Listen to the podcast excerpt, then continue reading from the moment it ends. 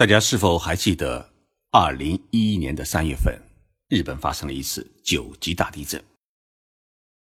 这次地震发生时，我刚好在北京采访两会。当天呢，我被中央电视台和第一财经频道呢叫到了演播室，对日本大地震进行了解读评论。两会结束以后，我立即赶回了日本。当时，飞往日本的国航客机上只有三名乘客。乘务员很不解地问我：“福岛都发生了核泄漏，大家都在逃离日本，你为什么还要前往日本呢？”我说：“那里有我的工作。”一个星期之后，我绕道进入了灾区，看到许多熟悉的城市变成了恐怖的废墟。虽然不是自己的国家，但毕竟也是自己长期生活的地方，心中产生了许多的痛楚。过去六年，日本地震灾区的灾后重建，它到底进行的怎么样？七月下旬，东京都政府邀请外媒记者前去灾区采访，于是呢，我再一次来到了地震灾区。今天的节目，我就跟大家来聊一聊日本灾后重建的现状和遇到的种种难题。灾后重建的路到底还有多漫长？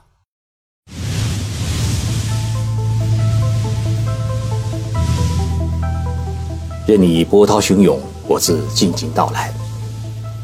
静说日本，冷静才能说出真相。我是徐宁波，在东京给各位讲述日本故事。六年前发生的这次大地震和引发的大海啸，是日本千年以来没有遭遇过的一个巨大的灾难。当时我在灾区看到，凡是海啸没有到达的地方，房子。都是好端端的，凡是海啸到过的地方，所有东西都被卷走了。这次大地震和大海啸，破坏力最大的不是地震，而是海啸。海啸最高的地方达到了三十六米，三十六米是什么概念呢？就是十三层楼高的房子啊，都被海啸淹没了。上万吨的船被海啸轻易的推上了海岸。汽车呢，像毛巾拧过的一样弯曲。这一场大地震，尤其是大海啸，令整个日本东北地区有两万人死亡和失踪。二零零八年，我们四川也遭受过一次重大的地震灾难。汶川地震发生后一周，我接到了四川省人民政府的联系，希望能够尽快提供日本灾后重建的方案。当时我联系了。遭遇过阪神大地震的神户市政府又联系了遭遇过中越大地震的新系系政府，这两个日本地方政府提供了我们全套的灾后重建的方案。我邀请了在日本的一些中国留学生，利用短短三天的时间里面是昼夜努力，翻译了灾后重建的大部分的方案，然后在汶川大地震十天之后啊。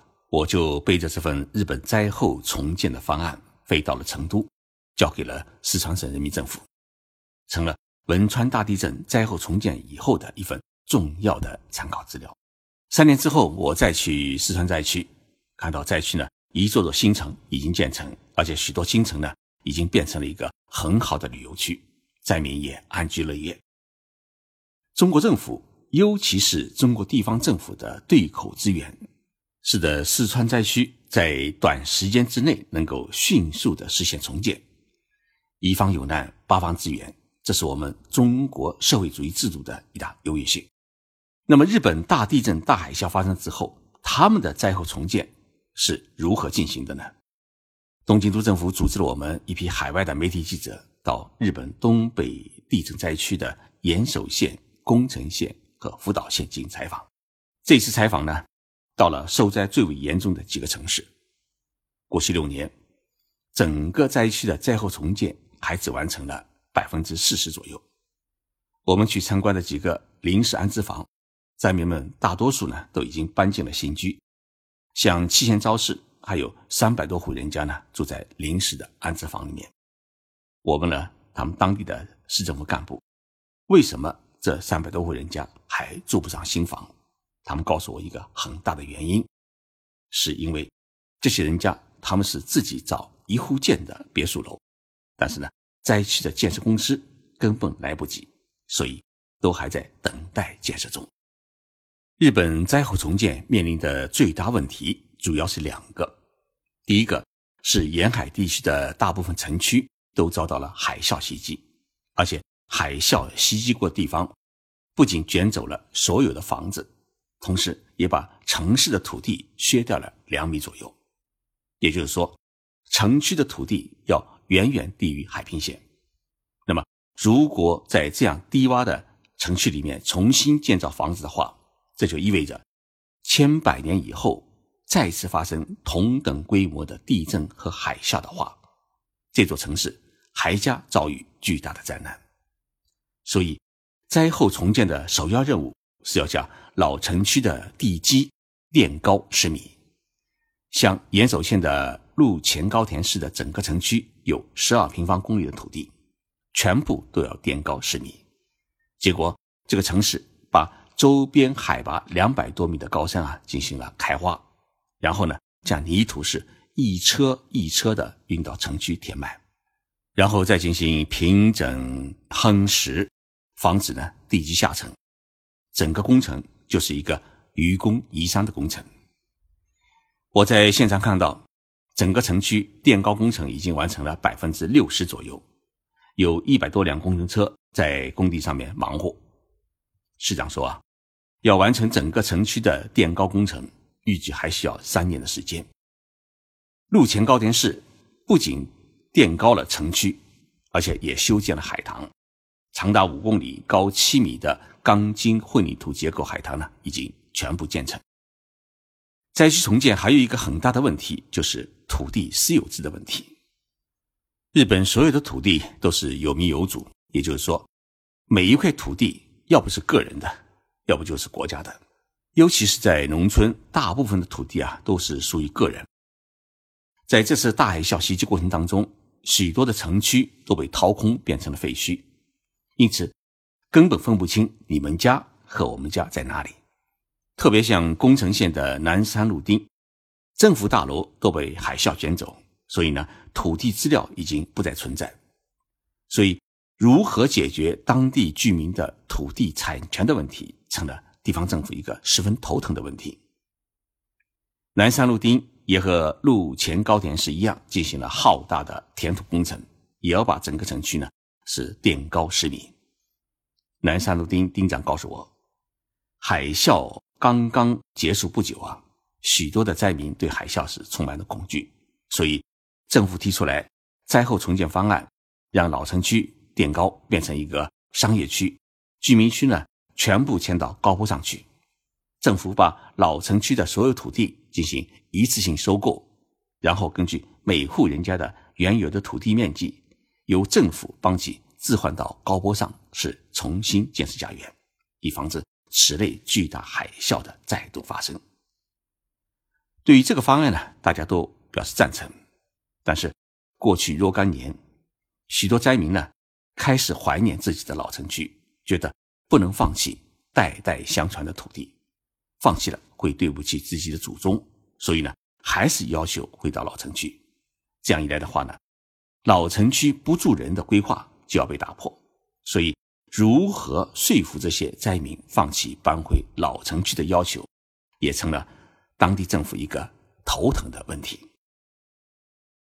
中国在四川大地震灾后重建中实施的一个最成功的措施，就是沿海发达地区通过对口支援的方式，对灾区的一个乡镇、一个小城实施援建，由富裕地区出资帮助。灾区呢建设新城，但是呢，日本是做不到这一点，因为它实行的是地方自治的体制，也就是说，每一个地方城市，它的财政收支都是实打实的预算，几乎没有机动经费，每花一分钱都是要由地方政府、地方议会讨论决定的。最为关键的是，这些钱都是当地市民缴纳的税金，一旦地方政府拿当地市民缴纳的税金去支援别的城市的话，当地市民的医疗保障、社会保障各方面待遇呢，可能就会受到影响，市财政将会出现赤字。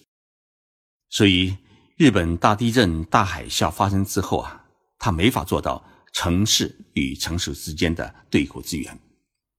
唯一能够做的是，灾区死去一大批公务员。那么，日本各地政府呢，提供了许多公务员去灾区帮助他们去处理各种各样的灾后重建的事务性工作。因此呢，虽然中央政府出了好多的钱，但是日本东北地区灾后重建。基本上还是需要地方政府自己的努力，而目前灾区还有一个比较大的问题，就是人手不够。超市里面的收银员一小时的工资都已经达到了一千两百日元，大约是八百块人民币，远远高于东京。所以这些问题呢，都阻碍了日本东北地震灾区灾后重建的速度。我们这次采访没有去福岛县核辐射区采访。福岛县是一个遭受了大地震、大海啸、核辐射三重苦难的城市，目前核心区还根本没法进入。不过呢，当地的灾民并没有我们想象的那样，对于核辐射有那样的恐怖。灾区的马路边有不少的核辐射量的检测仪，显示的核辐射量都接近于。核泄露之前的普通的低数据，我们接触到的灾民，他们大多数认为呢，核辐射问题已经基本上过去了，水产品和农副产品都实行了严格的检验，都没有发现超标，生活呢可以安心。福岛县出产桃子，我这次呢也买了几斤，味道是相当的不错。但是，福岛灾区的人口并没有出现增加，核泄漏的阴影啊。还笼罩在不少人的心头。日本东北地区灾后重建的路还很漫长，在这次采访中啊，我们能够感悟到当地政府和当地市民拼命努力重建家园的干劲。毕竟这里是他们的家，是他们的故土。有一些在外地工作的人，因为家乡受灾啊，反而把自己的企业迁回到老家，以显示自己与家乡同在的决心和爱心。在这次采访当中，还刚好遇上了整个东北灾区长达一千公里的马拉松的接力赛，许多奥运会金牌得主都参加了这次为灾区、为灾民鼓劲的千里跑。日本政府希望在二零二零年的东京奥运会开幕的时候，整个灾区的灾后重建呢能够基本上完成。这样的话，距离大地震发生也已经整整十年，灾后重建的路。还是十分漫长。这路呢，虽然漫长了一些，但是，一旦想到千百年之后还会遇到同样的灾难，灾区重建也不得不这么做。当地政府希望我们记者们为灾区写一句话，我写了这样一句话：那一天，我们都不会忘记。灾区加油！